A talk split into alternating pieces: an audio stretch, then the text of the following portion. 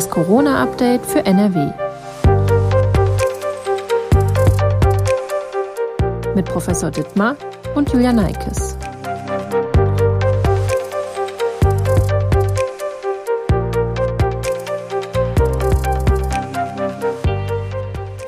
Herzlich willkommen zu einer weiteren Folge von Das Corona-Update für NRW. Heute ist Dienstag, der 13. April. Ich bin Julia Neikes und arbeite in der Videoabteilung der Funke Mediengruppe in Essen. Professor Ulf Dittmar, Leiter der Virologie am Uniklinikum in Essen, ist mein Gesprächspartner und beantwortet aktuelle Fragen rund um die Corona-Pandemie.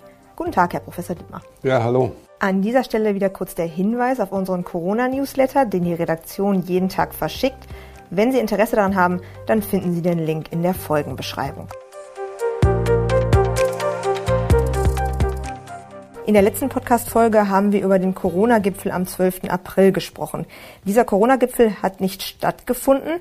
Stattdessen arbeitet die Bundesregierung an bundeseinheitlichen Vorgaben. Ein schärferer Lockdown mit Ausgangsbeschränkungen, eine bundeseinheitliche Notbremse und unter anderem stärkere Kontaktbeschränkungen stehen im Raum. Zum aktuellen Zeitpunkt, also quasi heute, am 13. April, ist aber noch nichts hundertprozentig sicher und es gibt viele Fragezeichen und Wenns und Abers. Daher werde ich in diesem Gespräch nicht weiter auf die geplanten Maßnahmen eingehen. Wie gesagt, das sind noch zu viele Fragezeichen, das wird dann irgendwie zu wuselig. Wir kümmern uns dann in der nächsten Woche nochmal um dieses Thema. Es ist ein bisschen so, als ähm, hätten sich zwei, oder wirkt ein bisschen so, als hätten sich zwei Lager gebildet. Also auf der einen Seite diejenigen, die einen harten Lockdown jetzt für absolut notwendig halten, um die dritte Welle zu stoppen und auf der anderen Seite diejenigen, die einen harten Lockdown vielleicht aus verschiedenen Gründen sogar für kontraproduktiv ähm, halten.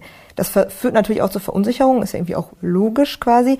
Welches Vorgehen halten Sie denn für richtig in der aktuellen Situation und warum? Ich weiß, es ist ein sehr komplexes Thema, man kann da ähm, schlecht schwarz-weiß denken, aber dennoch vielleicht haben Sie da eine Einschätzung zu.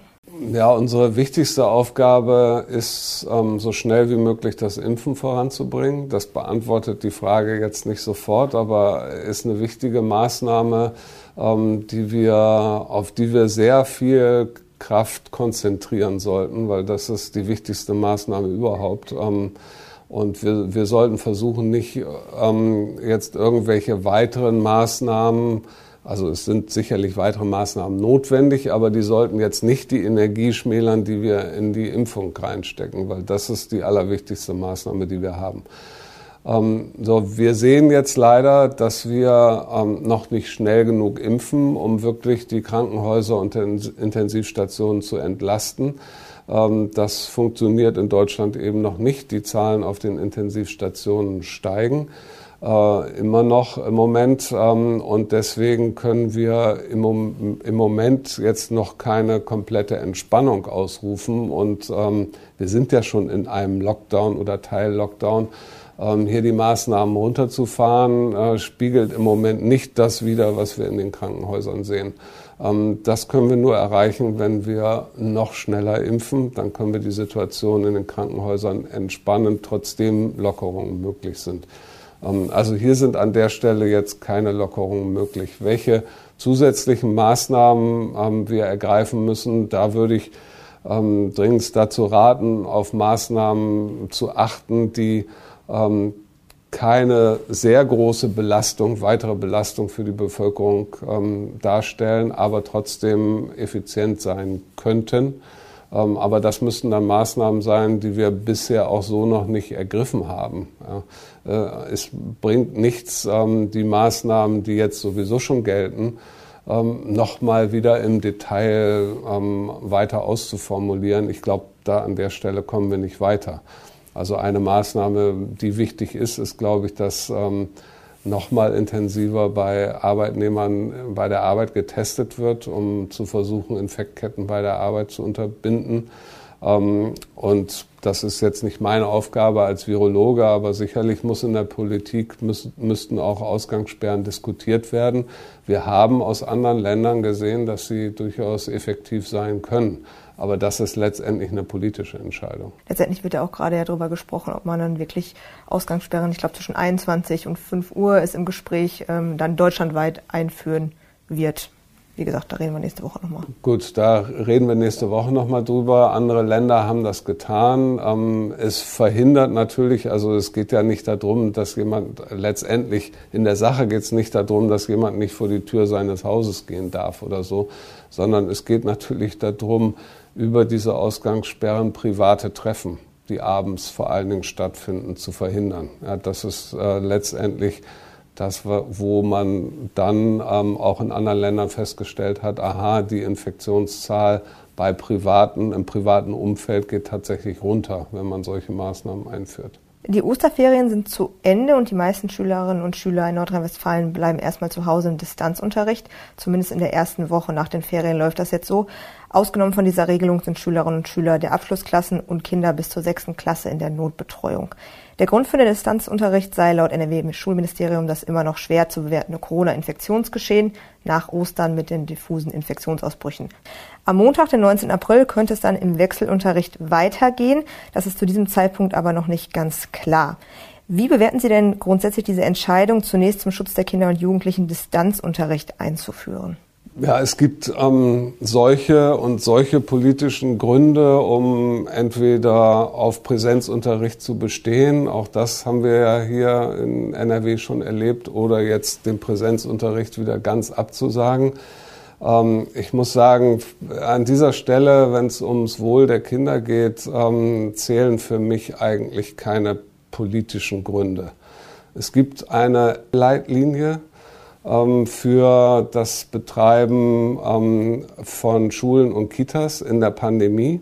Da geht es um Risikominimierung, ähm, um evidenzbasierte Maßnahmen, um das Risiko in der Schule, im Kindergarten so gering wie möglich zu halten. Wir müssen uns alle im Klaren sein, dass es in einer Pandemie kein Nullrisiko gibt. Aber diese Leitlinien, die von den Experten, die wir in Deutschland zu diesem Thema haben, erstellt worden sind, ähm, würde ich mir wünschen, dass die Politik sich die exakt anguckt und die eigentlich eins zu eins umsetzt. Ähm, und da steht nicht drin, wir schließen die Schulen ganz und da steht auch nicht drin, wir machen um jeden Preis Präsenzunterricht.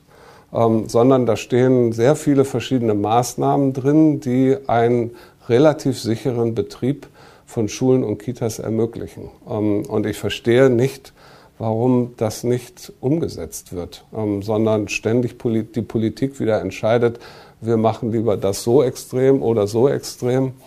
Ähm, das ist für mich nicht mehr nachvollziehbar, muss ich sagen. Und bei, bei den Kindern ist es so, dass äh, natürlich immer gesagt wird, es geht auch um Gesundheitsschutz der Kinder, dass Kinder ähm, Sozialkontakte haben und Bildung kriegen, ähm, ist auch ein hohes ähm, gesundheitliches Gut von Kindern. Das muss unbedingt mit erwogen werden.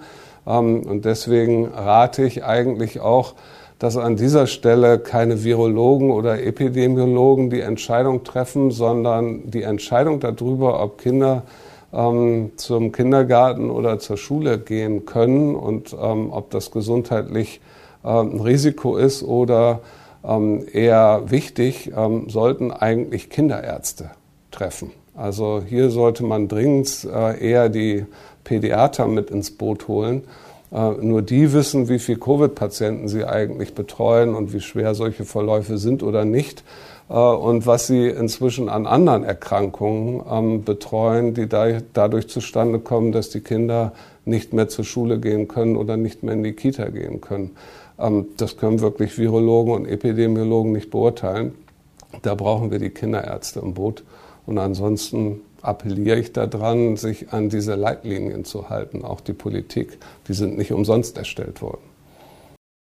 Was sind das genau für Leitlinien? Ich denke mal, einige Dinge werden vermutlich umgesetzt, aber gibt es da noch andere Sachen, die man jetzt nicht so mitbekommt? Da stehen viele Sachen drin, die wir uns alle sozusagen mit gesundem Menschenverstand äh, vorstellen können, eben kleinere Gruppen. Ähm, da stehen sicherlich auch Sachen drin, also es reicht nicht, eine Klasse nur in zwei Hälften zu teilen, sondern es müssen eigentlich noch kleinere Gruppen eingerichtet werden, ähm, die dann auch äh, getrennt voneinander Unterricht äh, haben und nicht dann wieder in anderen Fächern gemischt werden. Da sind, stehen sicherlich Sachen drin, die nicht einfach umzusetzen sind für Schulen, ähm, weil dann die Räume fehlen und es fehlen die Lehrkräfte und so weiter. Ähm, aber wir haben ja jetzt nicht erst seit zwei Wochen Pandemie. Ähm, ich glaube schon, dass es möglich gewesen wäre, ähm, solche Konzepte jetzt zu entwickeln und die konsequenter umzusetzen.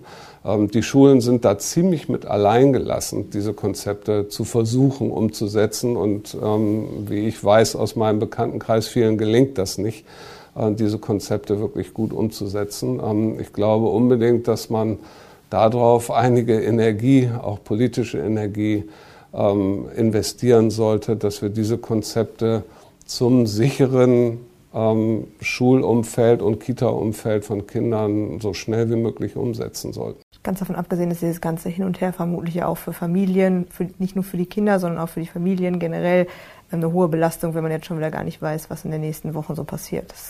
Genau, ich glaube, dass also zusätzlich zu dem fehlenden Sozialkontakt, ähm, was äh, Kinder sehr hart trifft, ist, glaube ich, auch dieses ständige Hin und Her, gerade in diesem Bereich Schule, Kitas, äh, für die Familien unglaublich belastend. Ähm, und an der Stelle ähm, sollte man einen klareren Kurs fahren. Und wie gesagt, nochmal, ähm, diesen Kurs müssen eigentlich die Kinderärzte vorgeben. Denn die sehen genau, was passiert mit allen gesundheitlichen Aspekten der Kinder. Hm. Also hätte man die eigentlich schon früher mit einbeziehen müssen, eigentlich in die ganzen großen Entscheidungen wahrscheinlich dann. Die hätte man viel früher mit einbeziehen müssen. Die ähm, äußern sich auch schon seit einiger Zeit ganz deutlich und sie äußern sich ganz deutlich dagegen, Kitas und Schulen zu schließen. Der Betrieb in den äh, Kitas hier in Nordrhein-Westfalen läuft weiterhin nach wie vor auch, aber eingeschränkt. Ähm, dort soll es dann jetzt kostenlose Tests geben in den Schulen, wenn sie dann wieder geöffnet werden und wenn man wieder hingehen kann, soll es dann auch Tests geben. Gab es ja jetzt auch schon in den letzten Wochen, als sie noch offen waren, aber auch in den Kitas sollen Tests möglich sein, nicht verpflichtend, aber möglich sein, sodass die Eltern dann zu Hause so einen Antigen-Test bei ihrem Kind durchführen können. Muss man denn bei der Durchführung dieser Antigen-Tests bei den ganz Kleinen zusätzlich noch etwas beachten oder gibt es da besondere Einschränkungen vielleicht noch? Ich stelle es mir vor, es ist wahrscheinlich ein bisschen schwieriger, einem ähm, dreijährigen Kind quasi einen Abstrich zu nehmen, als jetzt einem Zwölfjährigen?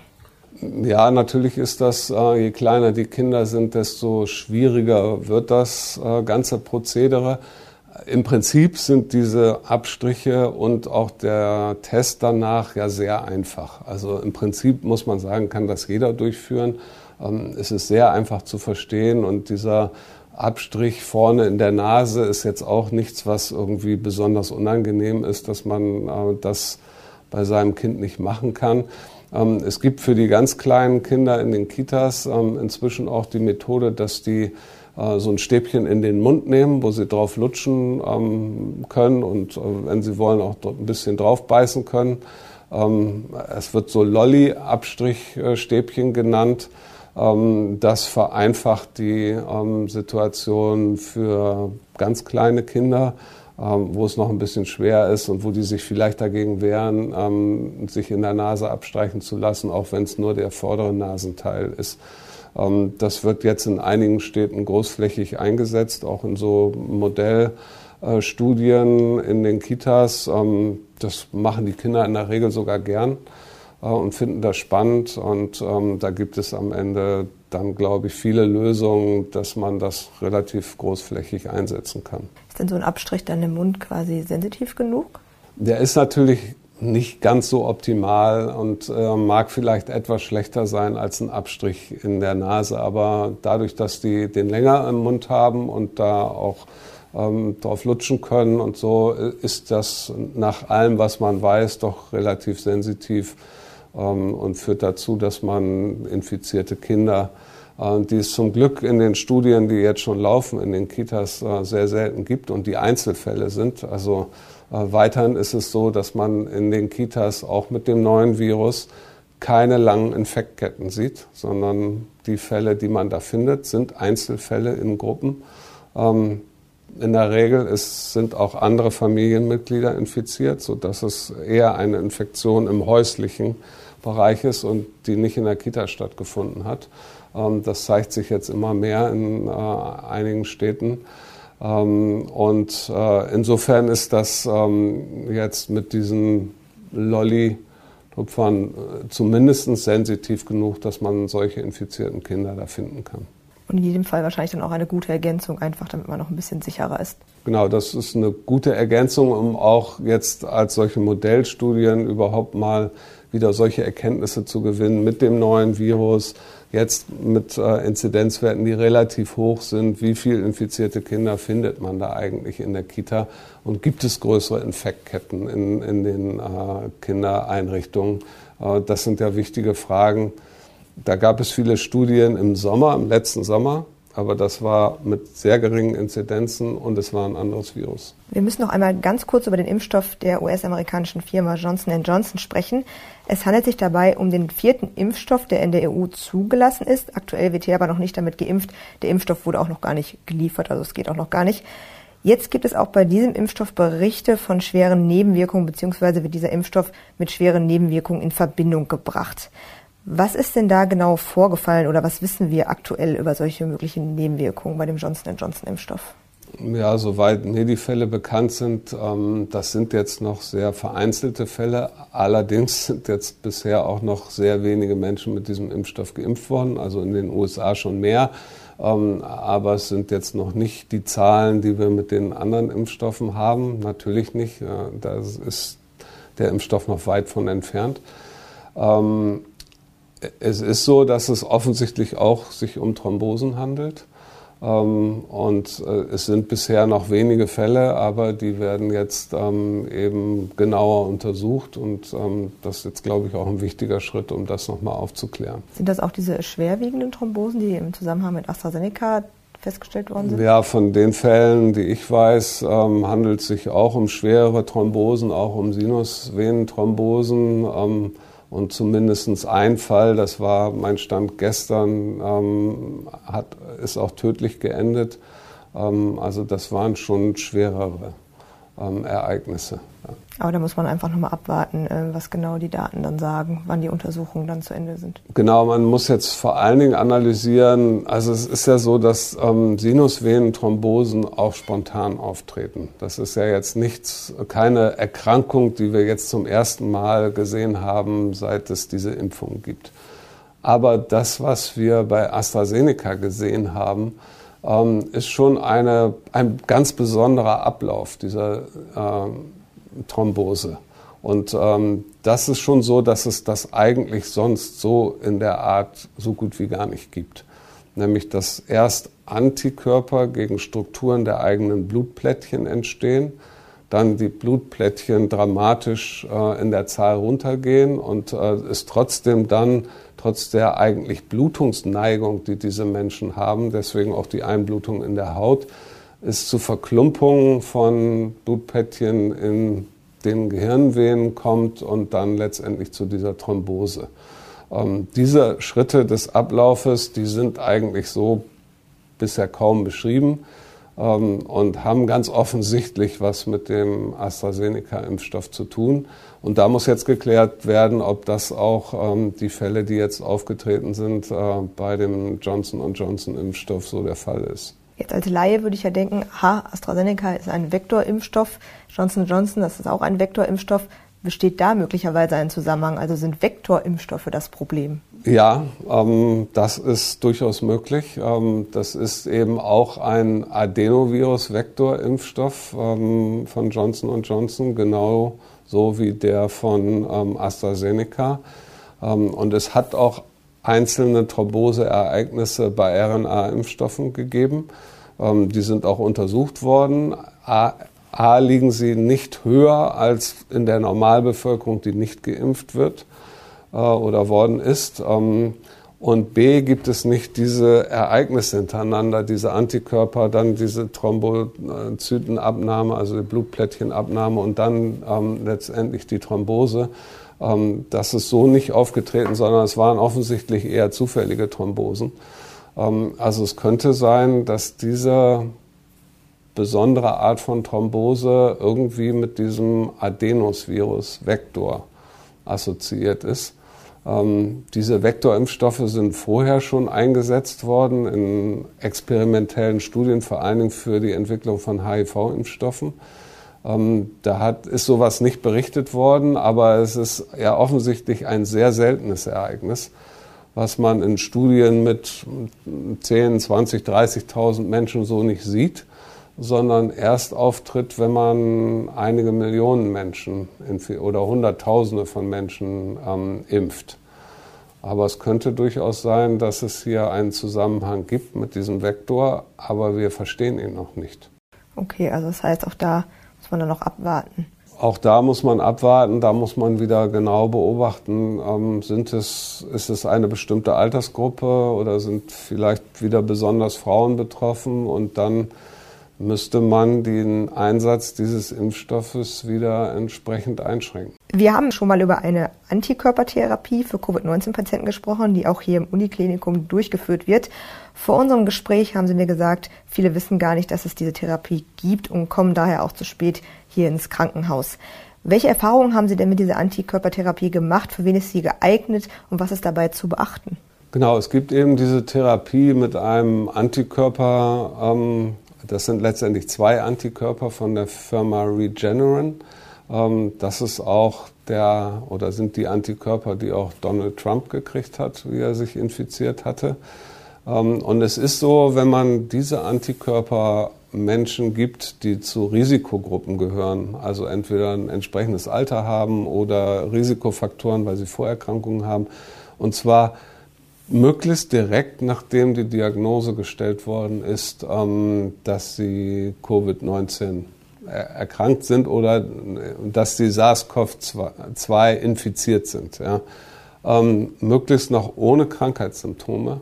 Ähm, bei solchen Menschen wenden wir diesen Antikörper an und das ist jetzt eben schwierig, solche Menschen zu finden weil natürlich jemand, der jetzt gerade das positive Testergebnis gekriegt hat, aber noch keine Krankheitssymptome hat, eigentlich nicht ins Krankenhaus gehen würde. Ähm, und in der Regel auch von seinem Arzt jetzt nicht empfohlen kriegt, ähm, gehen Sie jetzt mal ins Krankenhaus. Aber gerade für diese Menschen wäre diese Therapie. Ähm, wir rufen also quasi auf, sich hier, wenn man äh, klare Risikofaktoren hat und man kriegt die Diagnose, ähm, dass man positiv ist, ähm, hat aber noch keine deutlichen Symptome, sich hier in der Notaufnahme im Uniklinikum zu melden äh, oder in der Klinik für Infektiologie, äh, weil dann muss möglichst schnell diese Antikörpergabe durchgeführt werden. Und was wir festgestellt haben bei äh, Patienten zum Beispiel hier, die sich infiziert hatten ähm, oder auch bei ähm, eben Menschen, die uns rechtzeitig zugewiesen worden sind, ist, dass wenn man diese Antikörper gibt, ähm, dann haben wir keinen einzigen schweren Verlauf gesehen. In der Regel entwickeln selbst Hochrisikopatienten danach überhaupt gar keine Symptome. Ähm, das heißt, wir sind in der Lage, mit diesen Antikörpern die Viren sehr früh wir nennen das zu neutralisieren, also unschädlich zu machen und es kommt überhaupt nicht zur Krankheitsentwicklung. Wenn es schon zu Krankheitsentwicklung gekommen ist, können diese Antikörper nicht eingesetzt werden. Also bei Menschen, die schon erkrankt sind oder schwer erkrankt sind, äh, wirken diese Antikörper gar nicht. Im Gegenteil, sie verschlimmern teilweise so ein bisschen die Infektion. Ähm, also wir müssen ja sehr früh ähm, dran sein, deswegen nochmal den Aufruf auch wirklich an äh, niedergelassene Kollegen ähm, oder an Menschen, die selbst ihre Diagnose gekriegt haben und äh, über 70 Jahre alt sind oder einen klaren äh, Risikofaktor haben, ähm, sich dann frühzeitig zu melden, ähm, weil wir dann diese Antikörpertherapie, die auch sehr einfach ist, gar keine Nebenwirkungen hat, nicht sehr lange dauert, ähm, ist kein großer Aufwand, ähm, hier im Uniklinikum durchführen würden. Ähm, und ich bin sehr betrübt über diese Berichte, die es auch äh, in einigen Zeitungen gegeben hat, wo gesagt wurde, es gibt immer noch keine Medikamente gegen SARS-CoV-2. Das stimmt zum Teil. Ähm, und dass es aber diese Antikörper gibt, die jetzt überall im Schrank äh, vergammeln würden, die die Bundesregierung eingekauft hat. Und es gab da ähm, Aussagen von Kollegen, die gesagt haben, wir haben hunderte von Dosen bei uns liegen und wir haben bisher erst eine einzige eingesetzt. Ähm, das ist traurig und es stimmt nicht.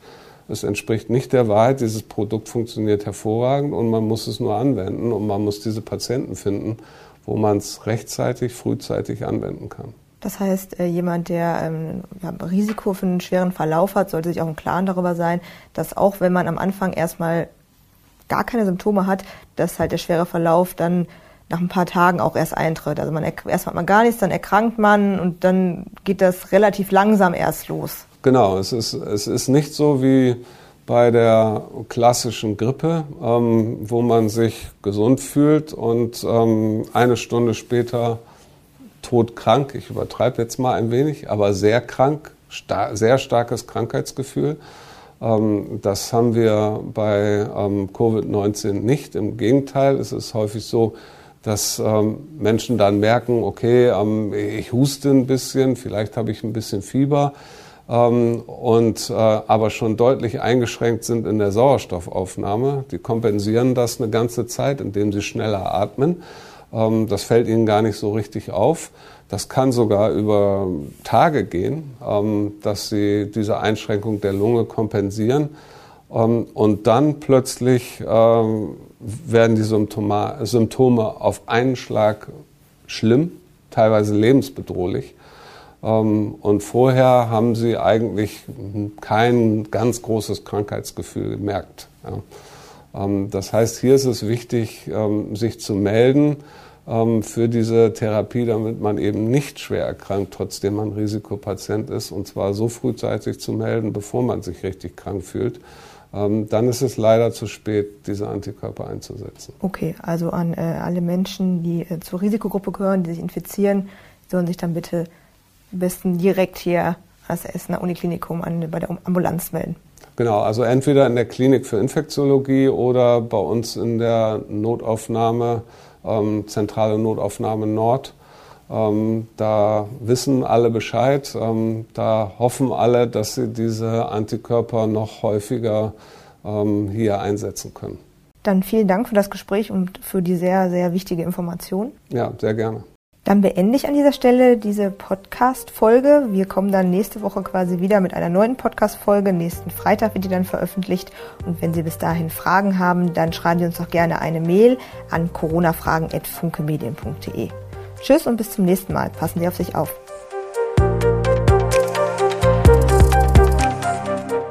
Ein Podcast der WAZ, WP, NRZ und WR.